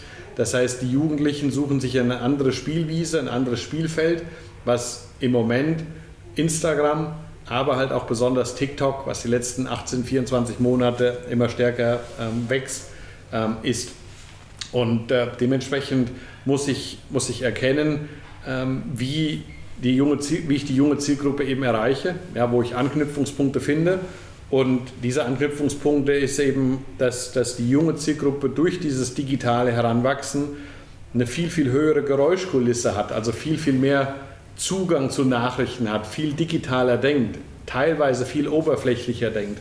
Das heißt, ich muss sie eben anders abholen, um dann tiefer zu werden. Und das ist eigentlich der, der wichtigste Leitfaden. Im Sportsponsoring geht es mittlerweile praktisch rund um den Globus immer um Millionen Verträge. Neben einem attraktiven Placement im Stadion oder am Trikot geht es immer mehr auch um digitale Kennzahlen, unter anderem um Social Media Reichweiten und Social Media Interaktionen. Für gewisse Unternehmen ist die Social Media Reichweite fast schon der wichtigste Faktor vor Abschluss eines Sportsponsorings. Als aktuelles Beispiel kann man auch das deutsche Unternehmen TeamViewer nennen, das unlängst bei Manchester United eingestiegen ist. Einfach aufgrund dessen, weil Manchester United die besten Social Media Reichweiten im Profifußball im asiatischen Raum vorweisen kann. Und deshalb dient TeamViewer ab der Saison 2021-22 bei United auch als Trikotsponsor. Ab welcher Größe eines Vereins macht diese Internationalisierungsstrategie im Social Media Bereich aus deiner Sicht wirklich Sinn? Also für Real Madrid, FC Barcelona, Manchester United keine Frage. Aber macht es auch für den ersten FC Köln oder für den SK Rapid oder FK Austria Wien Sinn? Ich glaube, das kommt auf die, die Gegebenheiten an. Ähm, der erste FC Köln hat sich eigentlich immer als, als innovativer Club positioniert, der, der relevante Plattformen sehr frühzeitig besetzt und, und sehr frühzeitig austestet. Ja, so bei Soundcloud, so bei Foursquare, so bei vielen, vielen anderen Plattformen war der 1. FC Köln immer einer der ersten zwei, drei Clubs in, in Deutschland oder Europa, die, die die Plattform quasi besetzt haben und, und dadurch ausgetestet haben. Internationalisierung macht für mich immer erstmal Sinn, indem man die Rollenverteilung definiert. A, wo stehe ich? Wo sind meine Spieler? Welchen Ursprung kommen die her? Kommen die aus einem Teil international, dann kann Internationalisierung über den Spieler natürlich Sinn machen. Ähm, auf der anderen Seite kommt natürlich hinzu, dass, dass die Rollenverteilung halt auch eine Liga auch einnehmen muss. Ähm, und da kommen wir schon auf für mich einen, einen relativ fatalen Fehler, den die, den die Fußball-Bundesliga in Deutschland zum Beispiel gemacht hat, im Vergleich zur, zur spanischen La Liga oder der englischen Premier League. Die Deutsche Fußballliga hat im Dezember 2016 einen Facebook-Kanal eröffnet, wo dieser große Hype, dieses Wachstumsdrängen, dieses leichte Wachsen von Followerzahlen und der Community nicht mehr da war, nicht mehr vorhanden war. Was ist passiert im internationalen Markt, dass eben der FC Bayern, Borussia Dortmund mit Abstrichen Schalke 04 und Bayern 04 Leverkusen und VfL Wolfsburg ähm, alleinigst sich international positioniert haben und, und unabhängig von der Liga international das Renommee erreicht haben. Die, und das hat dazu geführt, dass heute, wenn man nach Indonesien reist, natürlich jeder die genannten Clubs aufzählen kann. Wenn man fragt, welchen Club kennst du aus der Bundesliga, in Englisch oder in der, in der Landessprache. Ähm, und wenn dann, dann gleich die, die Folgefrage eben setzt, welche Clubs kennst du aus, aus der englischen Liga oder der spanischen La Liga, die Antwort die erste Antwort um den Faktor 3 oder 4 über, überstreift. Weil die englische Premier League dafür gesorgt hat, dass jeder im letzten Winkel der Welt Ipswich Town, Queen's Park Rangers, Norwich City etc. kennt. Ja, weil die Rolle der Liga ist, regional, national bekannte Clubs international zu transportieren. Das ist die Rolle der Liga. Im Volleyball in Deutschland ist es so, dass die regionalen Clubs die nationale Plattform des, des Bundesliga-Profils benötigen, um nationale Strahlkraft und nationale Bekanntheit zu erreichen. Bei der Bundesliga braucht es quasi den, ist die nächste Ebene, die internationale oder die globale Bekanntheit. Das hat die Bundesliga eben nicht gemacht äh, und dementsprechend kennt man halt Mainz 05, den FC Augsburg, den SC Freiburg nur ganz, ganz begrenzt in internationalen Märkten. Und dadurch ist die Schlagkraft einer, einer spanischen La, äh, La, Liga oder der Premier League oder sogar der Serie A eine deutlich höhere. Ähm, und ich glaube halt, wie gesagt, wenn man in Österreich eben erkennt, ich bin eine, ich nenne es mal eine Ausbildungsliga, auf der sich nationale und internationale Talente tummeln, weiterentwickeln, um dann für den, die große Bühne bereit zu sein, dann hat man eine große Chance. Und ich nenne mal einen Club, FC Red Bull Salzburg, der immer wieder es schafft, afrikanischen Talente in der Akademie heranzuziehen, auf, den, auf die europäische Bühne, in das europäische Schaufenster zu bringen, nach vielen Anläufen sich endlich auch für die Champions League qualifizieren kann äh, und natürlich dann sieht, welches Interesse diese Spieler in den europäischen Ligen erzeugen, weil diese Spieler die, die Physis, die Dynamik der österreichischen Liga sehr, sehr gut adaptieren können und nicht lange Anlaufzeit benötigen, wenn sie zu einem nächsten Karriereschritt in der Bundesliga oder eben in anderen Ländern sich entwickeln. Und das ist eine großartige Position. Und diese Ausbildungsliga, der europäische Fußball hat eine globale Strahlkraft. Das sieht man bei den großen Turnieren, EM und WM, sind Euro, also EM sowieso, aber bei WM halt, aber halt auch bei den Clubmeisterschaften und bei den Clubwettbewerben auf globaler Ebene sind die europäischen Mannschaften immer im Finale, immer in, in einem Hochleistungsniveau, immer auch zu 60 oder zu 50 Prozent im Halbfinale vertreten und dadurch hat es globale Interesse gegeben. Das heißt also für mich kann Austria oder SK Rapid internationale Relevanz haben, aber es braucht halt eine globale Strategie mit dem jetzigen Status quo. Kann die deutsche Fußballliga den, ich zitiere dich, fatalen Fehler noch korrigieren oder hat La Liga und die Premier League diese Märkte einfach zugemacht und da kommt man jetzt auch nicht mehr rein? Das versucht sie zu kompensieren. Es braucht eben dann ein Medienbudget, indem ich dann durch mediales, äh, durch, durch das Budget global wachse, mir in die Märkte wachse. Deswegen hat ja auch die Deutsche Fußballliga 13 relevante TV-Märkte definiert und diese TV-Märkte entsprechend halt auch in, in, in Social-Media-Unterstützung mit flankiert. Ähm, aber es ist eben, es dauert und es ist ein Kostenfaktor, den man eben 2012 bis 2016 eben nicht gehabt hätte. Bleiben wir noch kurz beim Thema Internationalisierung. Welche digitalen Plattformen funktionieren in welchen Ländern besonders gut? Es ist sehr, sehr unterschiedlich und ich werde einige nennen, die die Hörer wahrscheinlich noch nicht gehört haben, aber in, in Osteuropa im russischen äh, Sprachgebrauch ist VKontakte hier die wichtigste Plattform, auf der quasi alles abspielt. Ähm, in China sind westliche Netzwerke wie Facebook, Twitter, YouTube, Instagram komplett verboten. Das heißt, ich muss oder ich bin, wenn ich in China bekannt werden möchte, muss ich mich auf eine lokale Plattform einsetzen. Die bekannteste oder die wichtigste im Sport ist Sina Weibo. Ähm, die ist von, von etwa 50 europäischen Fußballvereinen besetzt, bis Besiktas, Porto, sonst eben die, die großen Mannschaften. Ein zweiter Kanal ist, ist WeChat oder UQ. UQ ist eine Videoplattform. Äh, WeChat ist, ist, ich sag mal, so ein Twitter, ähnliches, ähnliche Lösung. Ähm, in Korea ist es Naver, Café Naver, ähm, ist, ist eine soziale Plattform, die, die so ein Facebook-Klon ist. In Japan ist es Line, auf der, auf der eine Art Tumblr-Podcast-Format durchgeführt wird. Ähm, und wenn ich jetzt nach Afrika möchte, dann, gehe ich auf, dann bin ich auf den klassischen Netzwerken Facebook zu Hause. Okay, du hast jetzt viele Namen genannt, die ich noch nicht gehört habe. Wie viele Social Media Apps hast du auf deinem Handy installiert? Auf meinem Handy? Ja sind Social Media Apps, muss ich direkt nachschauen, 9, 18, 19. Wie beherrschst du die?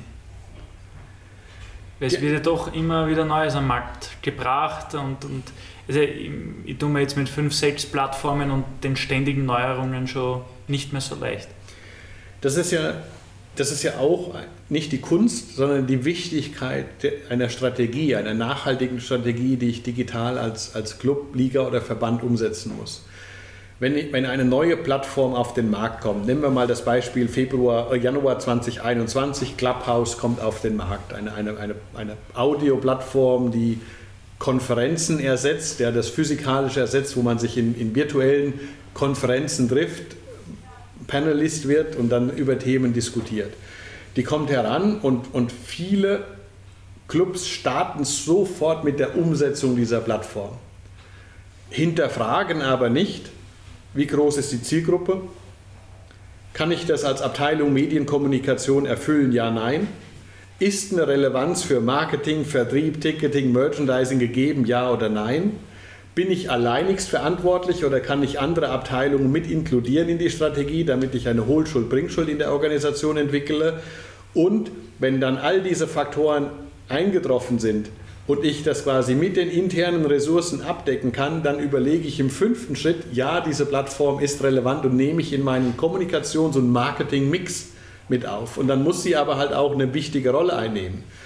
Clubhouse Anfang Mai 2021 hat in Zentraleuropa an Bedeutung unfassbar verloren, weil, weil dieser Hype sehr schnell vorbeiging und jetzt haben wir etwa 25 Profiklubs aus den ersten zwei deutschen Ligen, Fußball, Eishockey, Handball, Basketball, die nicht wissen, wie sie Clubhouse mehr bedienen sollen oder befüllen sollen.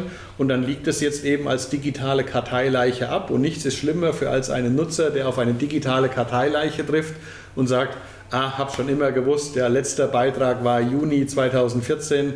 Was machen die denn überhaupt den ganzen Tag? Kommen wir nun zum Fokus Nationalverbände.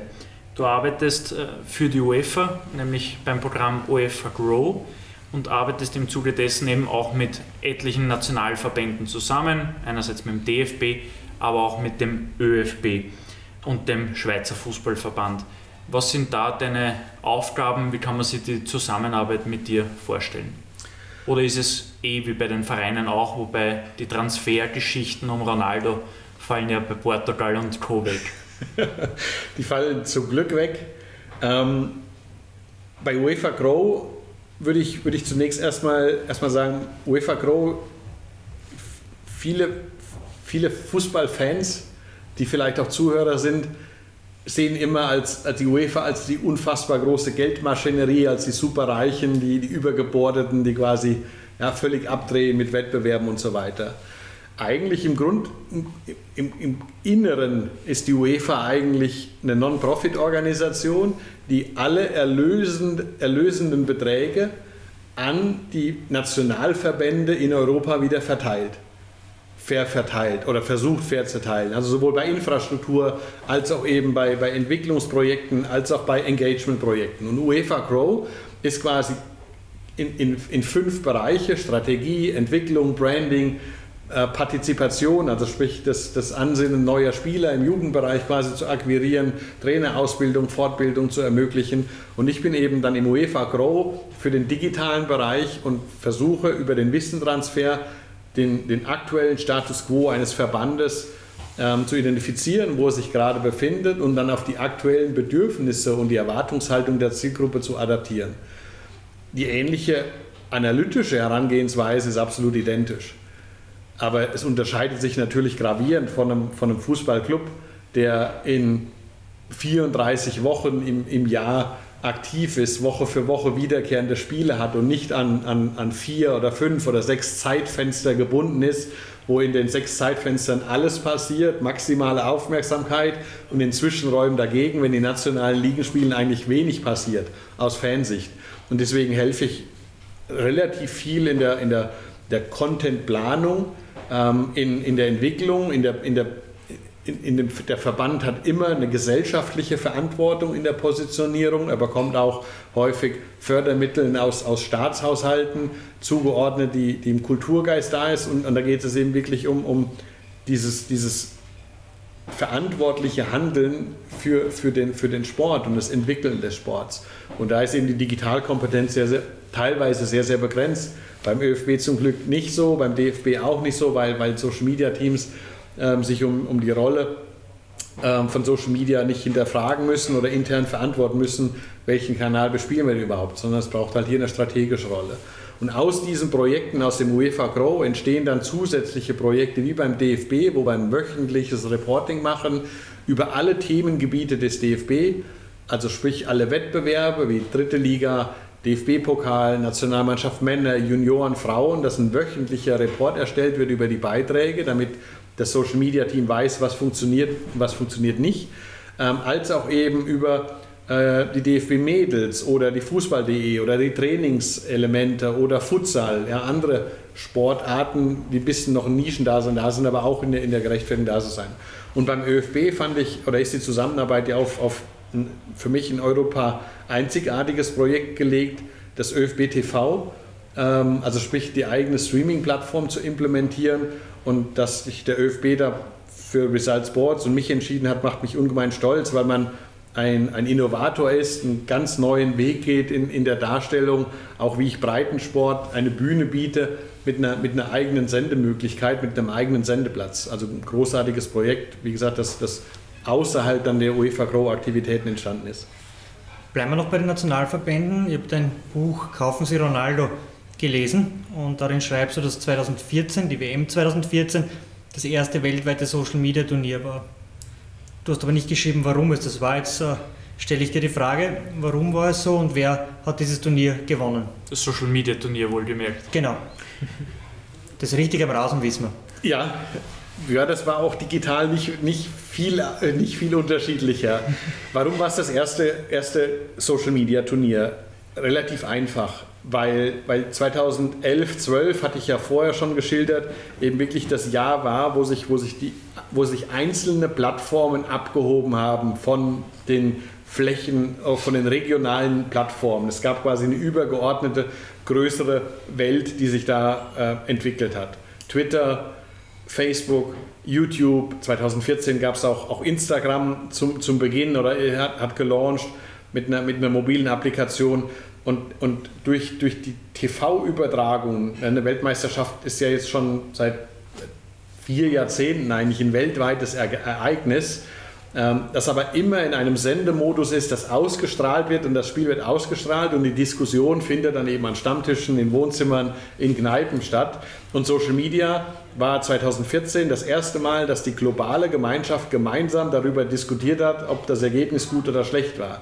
Ja, also ich kann mich erinnern, im, äh, im, im Spiel Deutschland gegen, gegen Brasilien, das ja relativ ordentlich für die deutsche Nationalmannschaft ausging, äh, bis zur Pause eine, eine, eine Vorstellung war, ähm, dass sich dass ich zigtausende an oder, hunderttausende an Interaktionen stattfanden. Ähm, und, und dadurch eben durch diese Spielweise, durch diese, ich nenne es mal, Maschinerie, äh, diese Automatismen, die da abliefen, das waren ja eigentlich immer die gleichen Herangehensweisen aus, aus, dem, aus dem Spielablauf, ja, sondern Mesut Özil als Spielgestalter hat sich von, der, von dem Zentrum auf den rechten Flügel fallen lassen. Er wurde häufig gedoppelt. Die Doppelung auf der rechten Flügelseite bedeutet, dass in der Mitte immer einer frei war. Und wenn man die Spiele nochmal rekapituliert nach sieben Jahren, fallen vier von den sieben Toren genau immer durch das schnelle, direkte Passspiel durch die Mitte. Und die Deutschen liefen mehr oder weniger alleine auf den Torhüter eben zu. Ähm, und das hat halt perfekt funktioniert und die Welt hat halt gestaunt darüber. Und Social Media hat genau dieses, dieses, dieses Bedürfnis, dieses Staunens, dieser Diskussion dazu geführt. Äh, und das hat dazu geführt, dass Deutschland ähm, unfassbar hohe ähm, Fanzuwächse hat aus internationalen Märkten, ja, wo dieser, dieser Faktor auch Made in Germany, dieses virtuelle Image, ähm, das Deutschland hat, auch, auch gut dazu geführt hat, dass ein Großteil der heutigen Social Media Follower immer noch aus dem Ausland kommen. Vereine und Verbände haben sich in den letzten zwei Jahrzehnten mitunter auch zu eigenen Medienhäusern weiterentwickelt. Folgt nun die Entwicklung hin zu Digitalhäusern? Ja, ich, mag, ich persönlich mag den Begriff eigenes Medienhaus gar nicht, gar nicht so gerne, ähm, weil, es, weil es im Endeffekt die Diskussion wegbringt vom Sportlichen. Ich glaube, die Organisationen haben sich weiterentwickelt, indem sie einfach feststellen, dass sie, dass sie viel mehr Know-how, Expertise in-house haben müssen und auch sollten, um vollumfänglich die Bedürfnisse der Zielgruppe zu erfüllen, der Partner und Sponsoren zu erfüllen. Ähm, ich glaube ja, dass, dass, wir, dass wir viele Digitalhäuser sehen, weil der Sport besonders in der, in der Digitalisierung noch, noch unfassbar viele Möglichkeiten hat und, und eben sowohl was, was qualitativ hochwertiges Professionalisieren im Umgang mit Kundendaten, mit, mit Kennzahlen ausgeht, noch, noch deutlich, deutlich sich steigern kann. Und deswegen möchte ich da auch agieren und das ist eben auch ein wichtiger Grund, warum ich an, an Universitäten doziere, auch in Afrika, um die zukünftigen Sportmanager mit auszubilden, welche Prioritäten oder auf welche Faktoren es ankommt. Ein ebenfalls lautstark diskutiertes digitales Thema bei Vereinen ist E-Sports. Wie stehst du zu dem Thema? Grundsätzlich offen und, und positiv zu, zu, zu E-Sports. Ähm, es hat, hat eine globale Relevanz.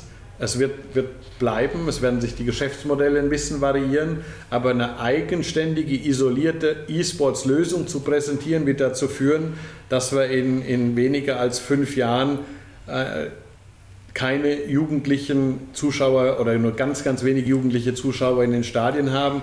Die E-Sports-Strategie muss nachhaltig und ganzheitlich in die Gesamtkommunikations- und Marketingstrategie eines Clubs oder einer Liga implementiert werden.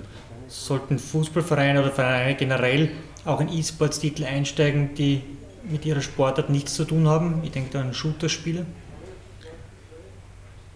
Das ist eine Meinungsfrage. Wie ist deine Meinung? Wenn du meine Meinung erfragst, bin ich kein großer Freund davon, ähm, weil, weil, ich, weil ich eben dann auf, auf das, das Werteempfinden und die Wertegemeinschaft eingehe und Shooter-Spiele ja natürlich gewisse Interessen bei, bei gewissen Personen erzeugen, ähm, aber halt auch natürlich eben Simulationsspiele sind, die, die mit dem eigentlichen Tun nichts zu tun haben. Und das würde ich, würde ich als separate Organisation sehen oder als Kooperation. Aber persönlich bin ich da kein großer Freund, das in einem sogenannten Fußballverein oder Eishockeyverein oder Basketballverein zu implementieren und sagen, das ist es. Wir haben jetzt sehr ausführlich über deine Tätigkeiten im und rund um den Fußball gesprochen. Result Sports und du als Privatperson ähm, engagiert sich aber auch noch in einigen anderen Sportarten, aber auch Bereichen, um zwei zu nennen. Also das äh, eine betrifft einmal zum Beispiel den Frauenvolleyball, in Deutschland, aber eben auch ein soziales Projekt in Afrika. Wenn du kurz und kompakt äh, zusammenfassen könntest, äh, in welchen Aufgabengebieten ihr noch tätig seid. Wir, wir arbeiten in, in allen Sportarten. Also das Monitoring der Crawler zieht etwa 40.000 Datensätze aus, aus den großen Sportarten Handball, Basketball, Volleyball, Eishockey, Fußball, die amerikanischen Ligen mit Baseball und American Football noch hinzugerechnet, die Formel 1 natürlich zugerechnet, die Formel E hinzugerechnet, Cricket und Rugby. Das ist quasi so einmal, was, was der Crawler an, an, an, an Content abdeckt. Damit kreisen wir quasi über, über allen Sportarten. Aktiv arbeiten wir, wie du schon gesagt hast, eben sehr, sehr gut. Sowohl mit der Volleyball-Bundesliga der Frauen als auch mit vier Teams ähm, der Liga um entsprechend ähm, digitale Vermarktungsmodelle zu evaluieren, um den Content zu optimieren, um die Bedürfnisse der Zielgruppe besser zu strukturieren und die internen Arbeitsläufe zu gestalten. Also mit einem wirklichen klassischen Know-how-Transfer an die Liga als auch, als auch an den Verband. Die sozialen Projekte in Afrika kann ich eigentlich gar nicht erklären, wie der daherkommt. Das fühlt sich viel, viel richtig an, was wir tun. Und wir haben drei Bildungszentren gegründet mit der Uniport, Sportinstitut in Port Harcourt in Nigeria, das, das Teilfunding oder ein Teilinvestment von der Olymp Afrika, also sprich dem afrikanischen Olympia-Ableger oder der Olympischen ähm, Vereinigung zu tun hat, ähm, in, mit der Universität in, in, Nairobi in Kenia und mit der University of, of Johannesburg in Südafrika. Darum geht es eigentlich, die bilden Sportmanagementprogramme aus, aber kein einziges dieser Sportmanagementprogramme beinhaltet irgendwelche digitalen Module oder Bestandteile. Und, und wir wollten, oder das Herzensprojekt ähm, ist einfach darin, dass, dass in Afrika gibt es keine Kupfer-, Glasfaser-, Fiber-Optik-Entwicklung, sondern es geht von nichts auf 5G. Und wir möchten einfach, dass der Sport, der so viel Strahlkraft, der so viel ähm, Symbolkraft in Afrika hat, der so viele Emotionen und Leidenschaft hervorruft, eben nicht wieder abgehängt wird in der digitalen Entwicklung und wollen dann quasi unseren Transfer oder unseren Beitrag leisten, dass, dass die, die Vereinbarungen da sind. Im Moment arbeiten wir mit sieben afrikanischen Fußballligen zusammen.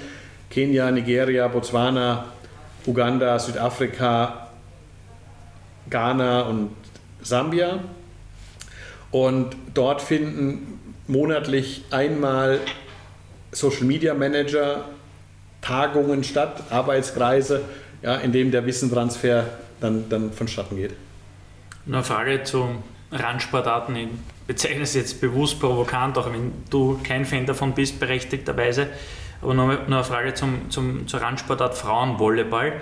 Ich nehme an, dass das in Deutschland ähnlich ist wie in Österreich. Das große Geld wird im Frauenvolleyball nicht vorhanden sein. Rentiert sich ein Geschäft oder das Geschäft von Result Sports im deutschen Frauenvolleyball überhaupt? Du, manchmal geht es sich nicht um Rentieren. Ähm, ich, ich finde Result Sports als auch ich, ich möchte nicht reich werden mit meiner Aktivität, mit meiner Agentur. Es ist keine Agentur. Ja, wir sind eine Plattform. Wir möchten als Vision, wir möchten, wir möchten Wegbegleiter, wir möchten Entwickler, wir möchten Kümmerer werden, dass sich die digitalen Medien im Sport entwickeln, weil die gesellschaftliche Entwicklung, die jugendliche Entwicklung komplett digital ist wir möchten Aufmerksamkeit schaffen und wir möchten, wir möchten unterstützen, damit Begrifflichkeiten einheitlich standardisiert und strukturiert werden. Ähm, und, und wenn wir jetzt in, in Afrika arbeiten, dann, dann ist es quasi wirklich ein, Querfinanzieren von Projekten von Juventus oder Manchester City oder dem DFB oder dem ÖFB, um das dann als Arbeitskraft einzuleiten. Ähm, aber wenn wir jetzt eben bei, bei Volleyball, wir passen uns an die Infrastruktur an. Wir sind eine Imbissbude bei Result Sports und wir können gute Currywurst mit Pommes. Wir können kein, wir können kein Steakfilet. Ja, wir, ich Was wäre das Steakfilet? Das Steakfilet wäre, einen Kunden zu betreuen, der 5000 Euro bezahlt und, und, und dann ich ihn drei oder viermal posten lasse im, im Monat. Das ist für mich eine unfassbar hohe äh, Summe die ich, die ich nicht gegenleisten kann. Nur weil der Spieler viel verdient, muss ich ihm nicht viel Geld aus der Hose, Hose ziehen. Äh, für mich ist wichtig, wenn ich einen Verein wie einen, einen Volleyballverein wie den SSC Palmberg Schwerin oder den VC Wiesbaden begleite, unterstütze, dass das, was ich an Aufwand koste, mein monetärer Aufwand, den, den, ich, den ich als Plattform beziehe, dass der durch die Vermarktung um ein Vielfaches höher liegt, sodass ich mich amortisiere. Das ist mein Anspruch, wenn ich, wenn ich diese Kooperation eingehe. Das heißt, das Investment soll sich innerhalb und je, wir, wir starten unsere Kooperation bei Result Sports starten mit drei Monatsvereinbarungen. Wir lernen uns kennen, wir lernen die Arbeitsweisen kennen und wenn wir uns nach drei Monaten in die Augen schauen und sagen, es hat nicht funktioniert, dann schauen wir uns in die Augen, geben uns die Hand und sagen, weiter geht's, wenn ihr uns braucht, stehen wir zur Verfügung. Das Beispiel Borussia Dortmund, das Beispiel Juventus, die wir seit 2014 begleiten, zeigt, dass das Modell gut ankommt, ohne schnell reich zu werden. Aber für mich geht es um langfristige Begleiten. Und ich stelle dann erschreckend fest, nach elf Jahren, dass viele auch in der Industrie immer noch nicht den Begriff Impression von dem Begriff Reichweite unterscheiden können. Und das ist bitter. Bevor wir jetzt in die Schlussgerade einbiegen, ähm, du bist heuer 50 geworden. Wo siehst du dich mit 60? Ja, mit 60 sehe ich mich nicht mehr als Dirigent von oder digitaler Spielmacher von, von Result Sport. Ähm, ich habe mit 50 nicht entschieden, sondern ich plane das schon seit zwei Jahren. Ich möchte gern promovieren. Ähm, und ich glaube, dass ich mit, mit 55, 56 ich gerne mich komplett dem Thema Bildung verschreiben möchte, um das Wissen, die Erfahrungen der dann 15 Jahre im digitalen Sportbusiness an die zukünftigen Sportmanager eben weiterzugeben. Also das, was wir in Afrika, das, was wir in, äh, in vielen Bereichen international machen, einfach dann ganzheitlich zu tun. Wir kommen jetzt zur Kategorie Tricks, Trends und Tipps. Und da die erste Frage, welche digitale Entwicklung könnte den Sport in den kommenden Jahren besonders prägen? Gibt es einige. Ähm, Blockchain auf jeden Fall. Ähm, eine ganz, ganz wichtige, die sich, die sich, die sich nachhaltig ähm, implementieren und entwickeln lässt, ähm, weil es eine Einheitlichkeit der Infrastruktur eben dann ermöglicht und, und Anknüpfungspunkte gibt, teilweise unterschätzt, aber halt auch natürlich teilweise mit, mit dem limitierten Know-how, das, das vorhanden ist. Wir dürfen nicht vergessen, der Bereich Digitales liegt halt wirklich im Bereich Medienkommunikation und die Ausbildung eines Medienkommunikationsmitarbeiters ist häufig ein journalistisches. Es fehlt häufig an, an technischer Kompetenz äh, in, in, in vielen Clubs ähm, und, und das muss sich verändern. Deswegen wäre, wie gesagt, für mich als erster Schritt ein ganz elementarer Schritt, dass ich quasi eine Neuausrichtung meiner Organisationsstruktur betrachte. Ähm, wir haben vorher im Vorgespräch ganz kurz äh, besprochen, dass ich es für überraschend finde, wenn der Fanclub-Vertreter eines Vereins nicht mit dem Social Media Verantwortlichen des gleichen Vereins sich unterhält, weil die sprechen mit der gleichen Zielgruppe, mit den Fans, der eine eben nur offline, der andere online, dass die sich nicht miteinander austauschen über was bewegt die Fans äh, in den Bereichen, um eine einheitliche Sprache zu sprechen, ist in der jetzigen Organisationsstruktur bei fast keinem Verein gegeben. Und das, das ist ein wichtiger Schritt, ja, Bewusstsein noch stärker zu schaffen, weil was sich verändern wird, ist, der Fan wird entscheidet, entscheiden, ob der Verein relevant bleibt oder nicht. Das heißt, die Macht geht zu den Fans, das haben wir bei den Super League-Diskussionen ja auch gesehen. Das heißt, wir müssen fanzentrisch denken, wir müssen dem Fan bzw. dem Interessierten und dem Kunden und dem Fan und, und, und Mitglied äh, Dinge geben, die ihn interessieren. Das wird die Content-Vielfalt noch, noch viel mehr vergrößern, weil es einfach viele unterschiedliche Bedürfnisse und, und Wünsche eben gibt. Und das wird sich verändern. Mario, drei Dinge, die man als Sportler, Verein oder Verband im Umgang mit Social Media unbedingt vermeiden sollte.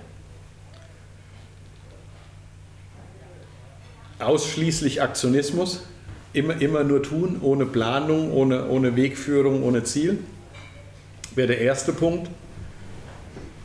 Ein, ein falsches Bild suggerieren, dass alles positiv, toll und schön ist, wenn es, wenn es faktisch nicht so ist. Äh, bestes Beispiel Schalke 04, ja, über die letzten 14 Jahre sicherlich eine fatale Fehlentwicklung, ähm, was, was Erwartungshaltung der Zielgruppe und, und Realität da ist. Also das, das, dieses, dieses, falsche, dieses falsche Schaufenster, die falsche Bühne. Ähm, und das dritte ist, dass die Organisation intern, jeder Mitarbeiter intern nicht weiß, warum wir Social Media machen. Und drei Dinge, die man befolgen sollte? Unbedingt einen Plan haben, eine Zielstellung, was möchte ich überhaupt mit Social Media, mit meinem Auftritt erreichen. Wenn ich nicht beantworten kann, warum ich ein Facebook-Profil habe, dann habe ich lieber keins. Ähm, das, das ist eben wirklich ähm, elementar, also unbedingt einen Plan. Ähm, in dem Plan braucht es Platz für Spontanität, weil das Besondere an Social Media ist die Spontanität, die Aktualität, die Witzigkeit, die Spitzigkeit, aber halt auch das, das momentane negative Schicksal, was man umdrehen kann, aus der Kraft, die wir vorher besprochen haben. Ähm, und das dritte ist unbedingt messen, was, was tut, wie ist die Stimmungslage. Ich brauche den Seismographen, ich brauche den Stimmungsmeter. Und das muss nicht Resultsport sein. Welche Tipps hast du für unsere Hörer bereit, damit sie ihre eigene Karriere im Sportbusiness einschlagen und verwirklichen können? Ich bin ein Riesenfreund von einem Netzwerk. Netzwerk, Kontakte aufbauen, ganz, ganz wichtig. Nie aufzuhören zu lernen, ja, nie Scheuklappen haben zu sagen, dass ich weiß jetzt alles. Äh, ich tue mir brutal schwer, wenn ich in LinkedIn-Profile schaue, wo Experte als Eigenbegriff steht und dann der 21-jährige Experte mir erklärt, dass er 30 Jahre Berufserfahrung hat, weil er wahrscheinlich in 37 verschiedenen Praktika agiert hat. Also sprich Realitätsbezug, ganz, ganz wichtig. Ähm, und wie gesagt, offen sein für Lernen, Netzwerken und, und dynamisch. Die, die, die Chance wird kommen, weil der Sport braucht innovative, kreative Kräfte. Wenn du auf deine Sport-Business-Laufbahn zurückblickst, welche Personen haben dich da bisher am meisten geprägt? Jetzt die digitale Laufbahn, äh, meinst du, oder? Suchst du aus? Also es ist wirklich eine Frage, die wir unseren Gästen sehr offen stellen, ja. weil wir nicht also eingrenzen wollen, was für dich jetzt im konkreten Fall deine Sportbusiness-Laufbahn war und, und was es dafür äh, gebraucht hat. Also es gibt, gibt, gibt viele prägende Momente, ähm, aber ganz wichtig für mich ist, ist vielleicht einer, ähm, das war sicherlich oder ist sicherlich ähm, meine, meine Freundschaft mit, mit Christian Titz, ja, der Trainer beim HSV war der, der jetzt Trainer beim, beim ersten FC Magdeburg ist, die Mannschaft innerhalb von zwölf Spielen oder, oder, oder acht Spielen, wo er jetzt verantwortlich ist, zu fünf Siegen in Folge geführt hat, der extrem bodenständig ist, der weiß, dass es 36, ja, 36 äh, Stellenangebote in der ersten und zweiten Liga gibt in Deutschland, der es zu schätzen weiß, einer von diesen 36 Personen zu sein der in einem Alter, der ist genau 14 Tage jünger als ich, also 1. April geboren oder 17 Tage jünger als ich, der in einem Alter von 47 zu diesem öffentlichen Interesse kam, der, wenn es VAR gegeben hätte, möglicherweise den HSV vom Abstieg gerettet hätte, weil ähm, das Tor in Frankfurt kein Abseits war, aber als Schiedsrichterentscheidung Abseits gegeben wurde, ähm, der aber einfach ehrlich ist, der, der viel seiner Zeit für Rheumakinder äh, auf, auftut, weil er selbst in der Familie betroffen ist und der einfach mit beiden Beinen extrem im Leben steht, obwohl das öffentliche Interesse so da ist, aber immer Person und Mensch geblieben ist. Mario, deine Karriere im Sportbusiness äh, klingt, so wie du es uns beschrieben hast, sehr, sehr erfolgreich. Wir haben noch nicht über Rückschläge gesprochen äh, welche, oder über Fehler, die du vielleicht gemacht hast. Welche Fehler würdest du heute nicht mehr machen? Oh, es gibt es ist, ein, es ist eine Achterbahnfahrt. Ja, also ich, das ist nicht, nicht alles positiv. Ich bin als Mensch Grundoptimist. Ähm, Probleme, die auf mich zutreffen, fangen in meinem Kopf immer an zu rattern, wie, wie bekomme ich Lösungen hin. Also ich bin sehr extrem lösungsorientiert. Ich versuche mich in mein Gegenüber, in meinen Gesprächspartner immer hineinzuversetzen, um Lösungen anzubieten. Ähm, aber das, das ist ein Entwicklungsprozess und die Rückschläge gibt es natürlich vielfältig. Ähm, die Rückschläge begannen in der Familie mit einer Krankheit meiner Frau, ähm, die sehr schlimm war, die zum Glück jetzt in Remission ist äh, nach einer, nach einer äh, langen und intensiven Behandlung. Aber der größte Rückschlag war sicherlich ein Stück weit das Gefühl, belogen zu werden von einem eigenen Mitarbeiter oder so 2015, der, der alles, was bis dahin in fünf, sechs Jahren aufgebaut wurde, in Frage stellte, beziehungsweise auch ein Stück weit natürlich in, in, ins Wanken gebracht hatte mit, mit gravierenden Entscheidungen. Uns brauchte damals konsequente Entscheidungen ähm, und deswegen fallen mir auch jetzt fünf Jahre später oder sechs Jahre später noch immer so ein bisschen schwer abzugeben, ja nicht diese sagen wir, komplette Kontrolle zu haben, weil, weil dort diese Verlässlichkeit so, so brutal ausgenutzt wurde ähm, und, und, und, und, und wirklich mit, mit weitreichenden Folgen. Aber ansonsten ist das Wichtige ist, aus, aus Fehlern und Erfahrungen zu lernen, die richtigen Schlüsse zu ziehen. Ich habe sicherlich viele falsche Aussagen, Annahmen, möglicherweise Versprechungen auch getroffen, die ich nicht einhalten konnte. Und ich glaube, das ist eben diese, dieser Erfahrungsschatz, besonders in den letzten elf Jahren, der vergreift, ist, dass man äh, sich selbst treu bleibt, ja, seiner Linie ein Stück weit treu bleibt, aus den Fehlern lernt und versucht, in Stücken die Fehler in, in Zukunft zu vermeiden, auch in Stresssituationen vielleicht eben erstmal einen Schritt zurückzugehen, zu reflektieren, um dann, dann neu auszurichten oder nach Lösungen zu suchen. Und das Leben bietet immer Lösungen. Kehren wir die, kehren wir die Frage ins Positive um. Auf welche drei Entscheidungen bist du besonders stolz? Wichtigste Entscheidung war, nachdem ich meine Frau fünfeinhalb Monate kannte und, und die australische Regierung ähm, mich mehr oder weniger ja gezwungen hat, äh, in, in die Ehe einzutreten und die Einreise für meine Frau nach Australien zu ermöglichen. Ähm, A, die, die, die Heirat ähm, im, im Jahr 2001 wichtig, weil es für mich, ähm, meine Frau ist, ist mein Rückgrat, ist meine Wirbelsäule, gibt mir Kraft, unterstützt mich, ähm, gibt aber auch immer Anschieb und Antrieb mit, mit, mit Erwartungshaltung. Also das ist die wichtigste private Entscheidung, die ich, die ich getroffen habe.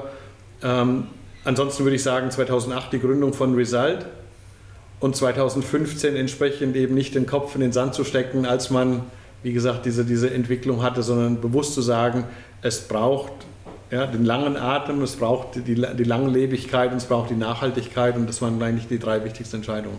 Zum Schluss werden wir aber nochmal wirklich kurz und knackig. Jetzt drehen wir dann nach äh, 10 Sekunden dann den Hahn zu bei langen Antworten, nämlich im Word-Rap. Und da bitten wir dich, die Begriffspaare möglichst äh, schnell, kurz und knackig zu beantworten. Facebook oder TikTok? Facebook, wenn die Zielgruppe über 35 ist. TikTok, wenn die Zielgruppe bis 35 ist. Reales oder virtuelles Erlebnis? Virtuell anreichern und, und reell erleben. Du bist ein unglaublicher Pragmatiker. Arbeiten mit Vereinen oder Verbänden? Beides super. E-Sports, Pro Evolution, Soccer oder FIFA? FIFA. Super League, ja oder nein? Schwierig. Bin ich Diplomat? Muss ich lange antworten? Weil, ich, wenn ihr mir erlaubt, 30 Sekunden. Ich versuche es ganz schnell. Die Uhr Schieß los, schieß los. Alles klar, Super League. Die Super League hat den Anspruch, die best, das beste Produkt Fußball zu offerieren. Die Argumentation der Super League, die nie in ihrer Kommunikation stattfand, war, wir spielen für eine globale Zielgruppe den Fußballfan. Der globale Fußballfan in der ersten Champions League-Runde kennt nicht Bate Borisov, kennt nicht Dynamo Zagreb, kennt nicht Sparta Prag. Und, die, und das, ist, das war eins der Argumente. Das haben sie nicht gemacht, weil sie A, in ihrem Turniermodus nicht erklärt haben, wie sie es machen, wie sie spielen, was der Mehrwert für die Fans ist. Kommunikation totale Null, Vollkatastrophe. Aber die Super League hat für mich grundsätzlich sportlich eine Berechtigung. Foto- oder Videocontent? Ich persönlich, Fotocontent, weil es, weil es für mich im Bild mehr interpretiert, ich mehr interpretieren kann und vor allem im Fotocontent bekomme ich mehr Interaktion. Äh, Die Algorithmen der Plattformen lassen ein Video enden, das nächste Video beginnt und ich ver verpasse die Interaktion. Lieber einen kleinen Verein betreuen oder einen Big Player? Ich liebe beides. Ronaldo oder Messi kaufen?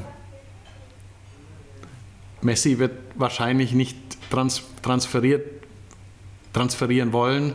Deswegen würde ich wahrscheinlich für, für Ronaldo gehen. Kulturell gesehen, Europa oder Asien spielt vor allem auch auf die Herkunft deiner Frau an. Versprechen an meine Frau ist, dass bis unsere Kinder erwachsen und selbstständig in ihren eigenen Familien sind, dass wir irgendwann nach Asien zurückkehren. Fantribüne oder VIP-Bereich? Ich liebe Fantribüne. Bei der Betreuung von Athleten lieber eine Skandalnudel oder einen Musterschüler? Beides Fahrt. Was wäre attraktiv? Die Mischung. Nein, den Skandalspieler zum Musterschüler umzubauen. Das ist ein interessanter Ansatz. Aber das haben wir dann bei glatt gebügelten Spielern. Ähm, das kann ja Nein, keiner, das, keiner mehr hören. Der Musterschüler muss, muss nicht äh, glatt gebügelt sein. Der muss, der muss Charakter haben, der muss für Dinge einstehen. Und äh, häufig geht es den ganz Skandalspielern eigentlich um Aufmerksamkeit. Und, und, Aufmerksamkeit erregen sie quasi dann durch die mediale Strahlkraft, die die erzeugt. Das heißt, die haben Potenzial. Dann schauen wir, ob du nochmal für einen Aufreger sorgen kannst. Kaffee oder Tee? Kaffee. Mario, vielen herzlichen Dank für die abwechslungsreiche und extrem intensive und interessante Episode. Es war uns eine Ehre, dass du extra von Deutschland äh, nach Wien gekommen bist, auch aus anderen beruflichen Gründen, aber der Kaffeeaustausch hat auch Platz in deinem Terminkalender gefunden und dafür möchte man recht herzlich Danke sagen und dir alles Gute für deine private und berufliche Zukunft wünschen. Ja, ich sage ganz, ganz herzlichen Dank für eure Einladung. Ich entschuldige mich bei den Zuhörern, dass es so lange ist, aber manchmal wollte ich eben die, Nach ich wollte die Nachvollziehbarkeit gewährleisten, dass halt jeder den, den Auszügen oder den, den Erklärungen halt auch wirklich folgen kann. Hat uns Spaß gemacht. Danke. Danke, Lorenz. Kaffeehaus-Talk, der Sportbusiness-Podcast für Deutschland, Österreich und die Schweiz. Von und mit Lorenz Kirschlager und Simon Peter Karamza.